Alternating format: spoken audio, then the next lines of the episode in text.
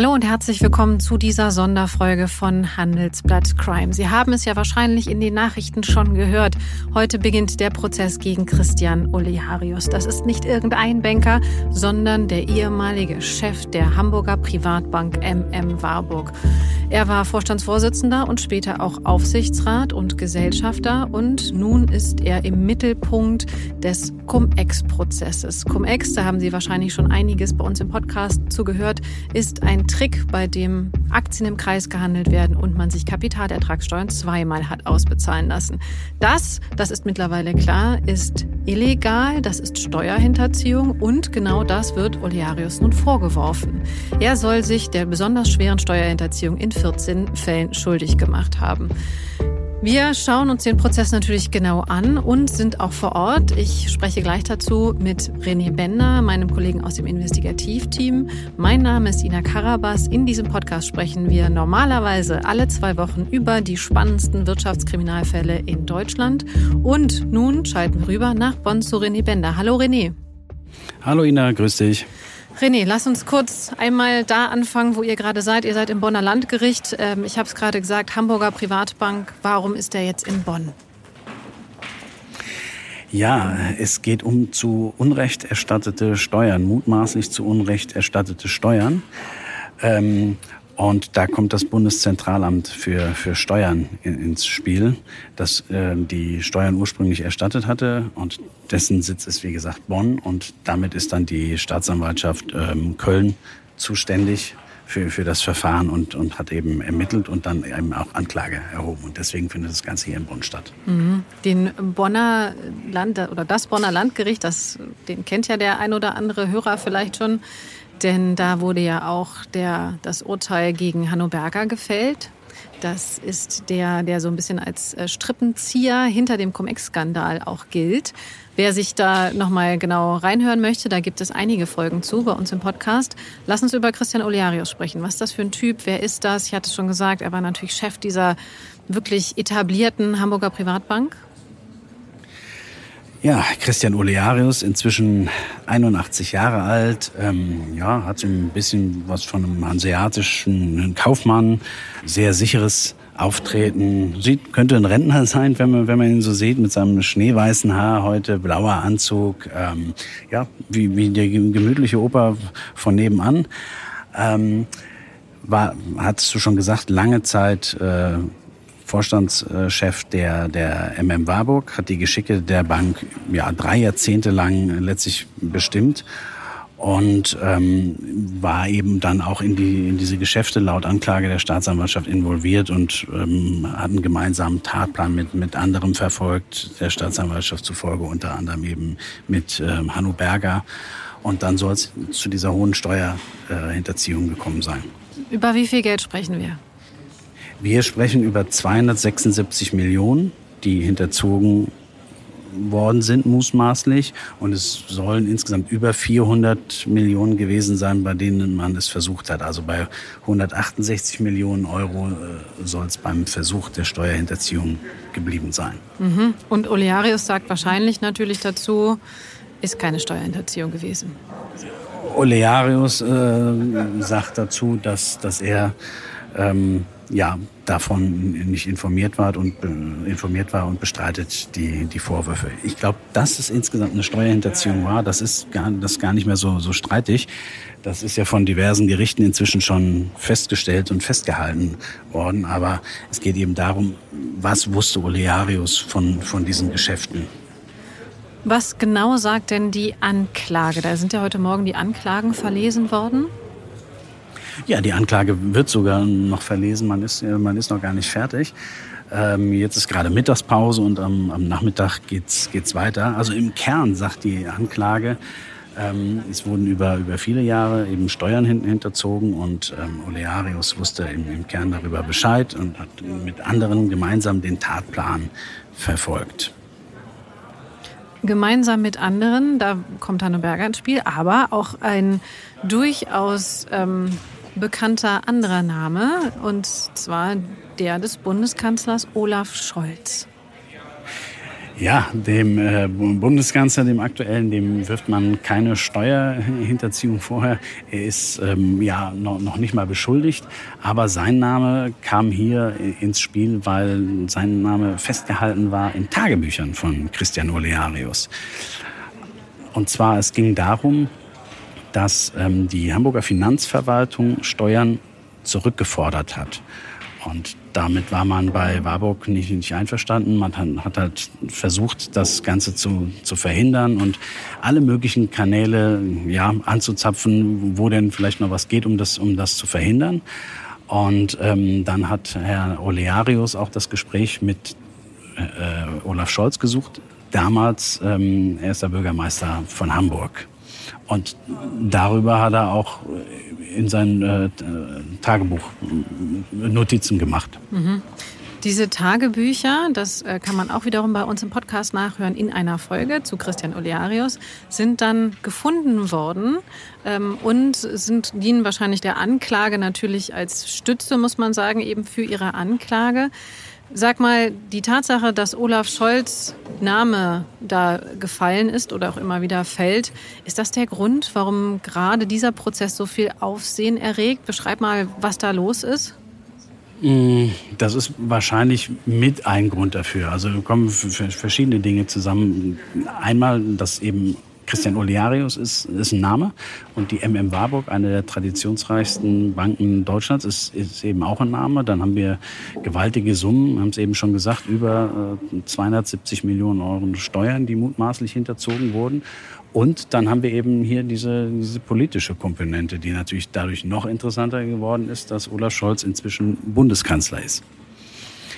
Es ist wahrscheinlich relativ voll jetzt vor Gericht, oder?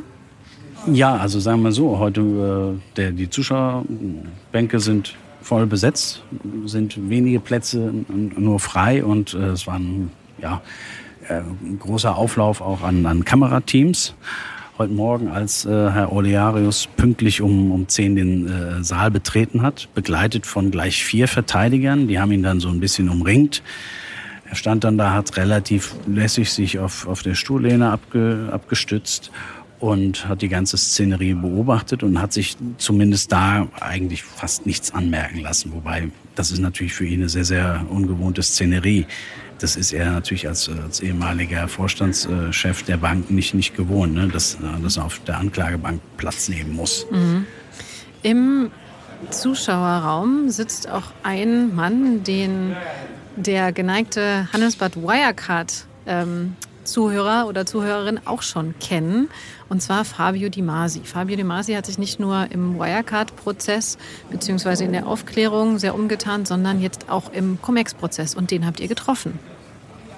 Das ist richtig. Äh, den haben wir kurz vor Prozessbeginn heute Morgen gesprochen. Fabio Di Masi, ehemaliger Abgeordneter der, der Linken im, im Bundestag, äh, Finanzexperte, du hast es schon gesagt, sehr rührig. Ähm, äh, in, in, Sachen Wirecard und er hat auch seit Jahren eben Cum-Ex auf, auf dem Schirm und, und, beobachtet und begleitet das äh, kritisch. Und ähm, ja, den, den haben wir kurz vor Prozessbeginn kurz angesprochen und mit ihm uns ein bisschen unterhalten. Mhm. Und auch bei dem Gespräch ging es natürlich unter anderem um Olaf Scholz. Das äh, war ihm ein Anliegen, das ist deutlich zu hören. Hören wir mal rein. Nach einer kurzen Unterbrechung geht es gleich weiter. Bleiben Sie dran. Sie leben Fairness, Kultur und Werte? Zeigen Sie Ihr Engagement als Arbeitgeber und werden Sie Teil der Fair Company Initiative. Mit der Fair Company Initiative zeichnet das Handelsblatt Unternehmen aus, die insbesondere Berufseinsteigern und Young Professionals ein faires, attraktives Arbeitsumfeld bieten.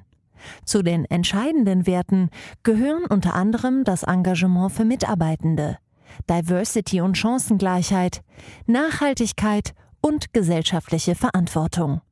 Erfahren Sie jetzt mehr unter faircompany.de. Hallo Herr De Masi, grüße Sie, schön, dass Sie Zeit finden. Ja, einmal die Frage, welchen Stellenwert messen Sie dem Prozess heute bei?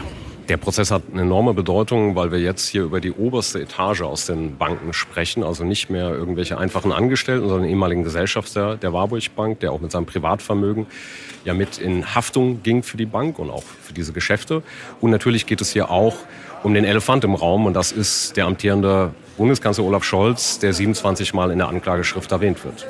Ja, Herr de Masi, Sie haben es gesagt, 27 Mal fällt der Name Olaf Scholz in, in der Anklageschrift. Ähm, es geht um, um Treffen äh, zwischen Herrn Olearius und, und Herrn Scholz, ähm, wo Herr Scholz heute sagt, er, er könne sich an die nicht erinnern, wo man Herrn Olearius vorwirft, Einfluss genommen zu haben eben auf die Politik, dass die Finanzverwaltung auf die Rückzahlung von äh, zu Unrecht erwirkten Dividendenerträgen verzichten soll. Wie bewerten Sie die Rolle von Herrn Scholz? Sie haben auch Strafanzeige gestellt. Also die Rolle von Olaf Scholz ist aus meiner Sicht sehr klar. Denn ähm, er hat ja mal gesagt, nach seiner Meinung seien Cum-Ex-Geschäfte schon immer eine Schweinerei gewesen. Wenn das so war, dann hätte ja ein Treffen gereicht, um das Herrn Olearus zu sagen. Zu sagen, wend dich bitte an das Finanzamt, ich kann dir da als Politiker nicht helfen. Das hat er aber offenbar nicht gemacht. Er hat auch aktiv zum Telefonhörer gegriffen, Herrn Olearus aufgefordert, ein Protestschreiben, das im Finanzamt schon vorlag, äh, an seinen Finanzsenator zu geben und hat selber später gesagt, er hätte das Schreiben ja persönlich nicht in die Finanzverwaltung gereicht, weil das hätte man als Einflussnahme interpretiert. Aber offenbar hat ja sein Finanzsenator das Schreiben in die Finanzverwaltung mit seinen Anmerkungen gereicht. Also das ist sehr widersprüchlich, was er da vorträgt. Und ähm, die Treffen, die hat er ja immer nur eingeräumt, wenn er mit Belegen konfrontiert wurde. Ich habe ihm selber am 4. März 2020 im Deutschen Bundestag als allererste Frage gefragt, gab es weitere Treffen mit Herrn Olearos? Er hat sie zweimal in zwei Befragungen nicht eingeräumt. Und drittens, er hat ähm, eines dieser Treffen äh, aus einem Kalender heraus bestätigt im Februar 2020. Später kam raus, es gab diesen Kalendereintrag gar nicht. Das hat er selbst ausgesagt im Untersuchungsausschuss. Ich kann mich ja nicht ähm, an ein Treffen nicht erinnern und es dennoch bestätigen, wenn ich keine Aufzeichnung darüber habe. Das heißt, äh, diese Erinnerungslücke ist denklogisch unmöglich. Jetzt hat es ja Herrn Scholz bislang noch nicht so stark geschadet. Würden Sie den Eindruck teilen? Ja, ähm, und zwar, weil es natürlich auch noch andere Themen gibt in der Bevölkerung, vielleicht auch, weil sich seine Mitbewerber nicht immer so ähm, geschickt angestellt haben. Das ist sozusagen Sache der Wählerinnen und Wähler, sowas zu entscheiden. Aber ich glaube trotzdem, dass es ganz wichtig ist, dass auch ein amtierender Bundeskanzler nicht einfach durchkommt mit seiner Erinnerungslücke. Ähm, also so ein Bankier hätte vor Gericht mit einer solchen Erinnerungslücke einige Probleme. Und ich glaube, das ist einfach ganz wichtig auch für das Rechtsempfinden der Bevölkerung. Und wenn wir ein starker Rechtsstaat sein wollen und das auch sind, dann heißt das, ohne ähm, Ansehen auf Amt und Person äh, müssen alle zur Verantwortung gezogen werden. Besten Dank. Ja, was ist natürlich interessant, was da auf jeden Fall bei rauskommen wird. Und ich glaube, auch Fabio Di Masi wird es natürlich weiter sehr intensiv beobachten. Jemand anders, der dabei ist und auch einen Namen hat, den viele kennen, ist Peter Gauweiler. Peter Gauweiler ist der Anwalt von Christian Oliarius und ja nicht nur als ehemaliger Politiker, sondern auch als Anwalt bekannt. Beschreib den mal bitte, René. Ja, Peter, Peter Gauweiler ist, glaube ich, als, äh, als Anwalt sowas, was man einen harten Hund nennt. Ähm, sehr, sehr durchsetzungsstark, kann, kann sehr polterig äh, werden und ähm, äh, bekannt ist er unter anderem ja dadurch, dass er für die Erben von Leo Kirch ähm, ein äh, eine ja, unfassbare Summe äh, rausgeholt hat in, äh, gegen die Deutsche Bank. Wir erinnern, erinnern uns, ähm, der damalige Deutsche Bank Vorstandschef äh, hat ähm, die Kreditwürdigkeit von, von Leo Kirch in, in Frage gestellt. Und Kirch hat später gesagt, dadurch äh, ist mein Konzern in die Pleite gerutscht. Peter Gauweiler ist eben dagegen vorgegangen und, und, hat gekämpft und keiner hat dem Ganzen letztlich große Aussicht auf Erfolg beigemessen oder zumindest die meisten nicht. Aber Gauweiler hat, hat sich am Ende durchgesetzt und hat eine riesige Summe für die Erben äh, Leo Kirchs erkämpft. Und wahrscheinlich mit ähm, Erfolgen wie diesem im Hintergrund geht Gauweiler wahrscheinlich davon aus, dass er viel für Olearius rausholen kann, oder? Ja, so, so richtig klar ist das ehrlich gesagt noch nicht, nicht ganz geworden, äh, welche Verteidigungsstrategie die, die denn fahren werden, die Anwälte von, von Christian Olearius. Aber ähm, Es ist eine ganz klar konfrontative Verteidigung. Also hier geht es nicht in die Richtung nah, hier Geständnis oder Teilgeständnis, um nur womöglich mildere Strafe zu bekommen, sondern die Linie ist ganz klar ähm, zu sagen, Olearius ist, ist unschuldig, er wusste nicht von, von den Transaktionen, er ist sich keines schuldhaften Verhaltens bewusst. Ähm, ja, bis jetzt hat man noch, noch kein Statement gehört äh, von äh, Gauweiler und auch nicht von den anderen Anwälten. Vielleicht kommt das später noch.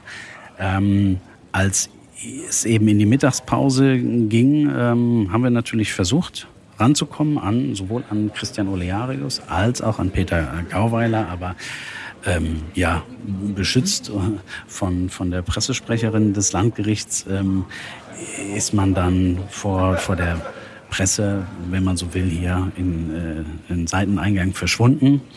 Und ähm, wir haben aber eine ganz nette Frage eines Journalistenkollegen, der Fragen noch an Oliaris richten wollte, nicht rangekommen ist, dann aber noch was in seine Richtung gerufen hat. Vielleicht hören wir da mal kurz rein.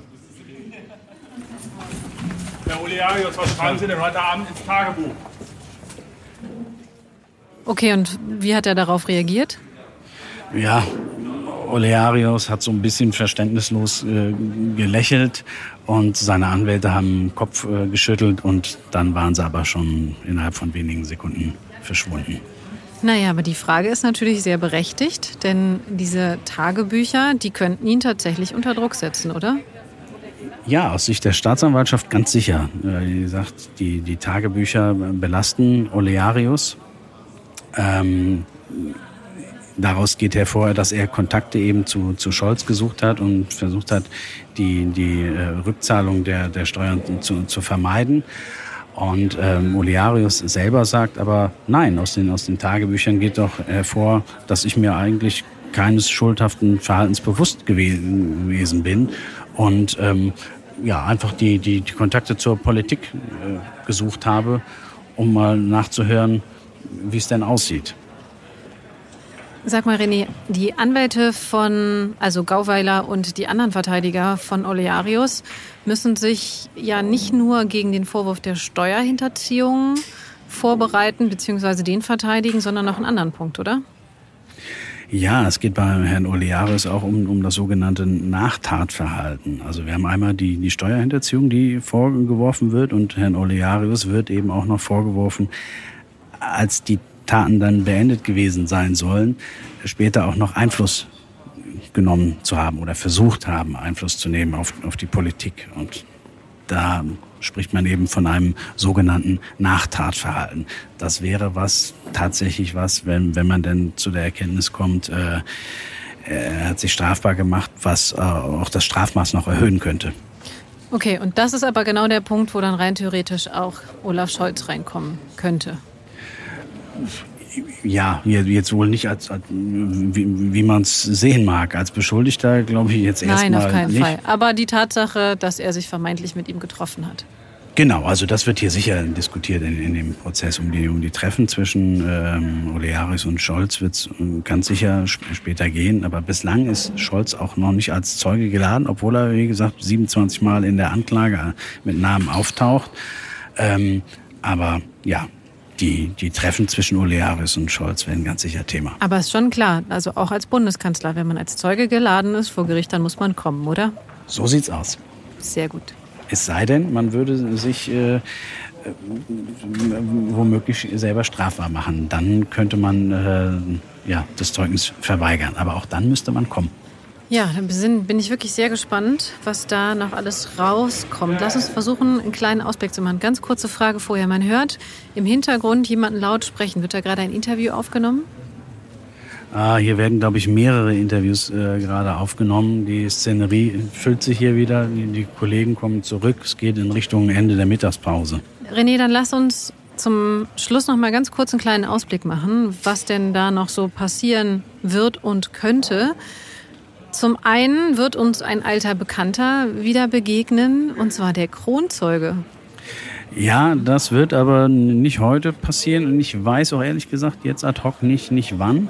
Aber der wird äh, in den nächsten Monaten hier als, als Zeuge aussagen. Also insgesamt sind erstmal 28 Verhandlungstage angesetzt. Bis Mitte März ist es terminiert. Und der Kronzeuge, der auch schon im Verfahren gegen Hanno Berger ausgesagt hat, der wird auch in, in diesem Verfahren aussagen. Was genau könnte der gegen Christian Oliarius aussagen können? Naja, also er hat ja schon in vergangenen Verfahren ausgesagt, dass er bei Treffen äh, bei MM Warburg mit dabei war, als es um, um die Anbahnung der, der Transaktionen ging. Und ähm, ja, hat, hat damals vor allem den, den Generalbevollmächtigten von, von MM Warburg belastet. Aber von, von ihm kann man sicher auch äh, ja, belastende Aussagen in Richtung von, von Christian Olearius erwarten. Mhm. Und wenn wir jetzt in die nähere Zukunft schauen, du hattest angedeutet, am Mittwoch könnte was Interessantes passieren? Am Mittwoch oder vielleicht sogar heute noch. Also jetzt nach der Mittagspause wird erstmal die, die Anklage weiter verlesen. Damit wird man dann, denke ich mal, heute auch, auch durchkommen. Und dann ist es im Regelfall so, dass die, die Verteidiger des Angeklagten die Möglichkeit zum sogenannten Eröffnungsstatement haben. Manchmal machen das sogar mehrere Verteidiger. Also theoretisch können das auch hier zwei oder drei Verteidiger von Olearius machen. Und da ist aber noch nicht ganz raus, ob das Ganze heute stattfinden wird. Und wenn es aber heute nicht stattfinden wird, dann wird es aller Voraussicht nach am Mittwoch stattfinden. Und diese Eröffnungsstatements, die sind mal kürzer, wie jetzt vergangene Woche in einem Cum-Ex-Prozess in Frankfurt. Das waren so fünf bis zehn Minuten. Wenn das richtig durchsickert, dürfte es bei Herrn Olearius und den Verteidigern von Olearius deutlich länger dauern. Wir sind auf jeden Fall sehr gespannt, was da rauskommt. Wir werden vielleicht nicht jedes Mal eine Sonderfolge machen, aber vielleicht ab und zu nochmal. Und wir werden es natürlich auch weiterhin in unseren regulären Handelsblatt Crime Folgen verfolgen. Und Liebe Zuhörerinnen und Zuhörer, Sie können es natürlich auch jederzeit nachlesen. Bei uns auf handelsblatt.com begleiten wir den Cum-Ex-Prozess natürlich auch gegen Christian Olearius sehr eng. An der Stelle danke dir, René. Ich bin gespannt, was heute noch passiert. Und äh, ja, wir hören uns bald wieder. Danke auch. Bis dann. Ciao. Und damit sind wir am Ende dieser Sonderfolge von Handelsbad Crime zum Prozessauftakt gegen Christian Oliarius. Schreiben Sie uns gerne eine Mail, wenn Sie besondere Fragen haben, die Sie gerne von uns geklärt bekommen möchten, an crime.handelsbad.com. Gleiches gilt natürlich auch für Feedback oder Kritik. Wir freuen uns, dass Sie zugehört haben. Ich bedanke mich ganz herzlich sowohl bei Christian Heinemann, der bei René in Bonn dabei ist, als auch bei Alex, der hier im Studio dabei ist. Und wir hören uns bald wieder. Bis dahin.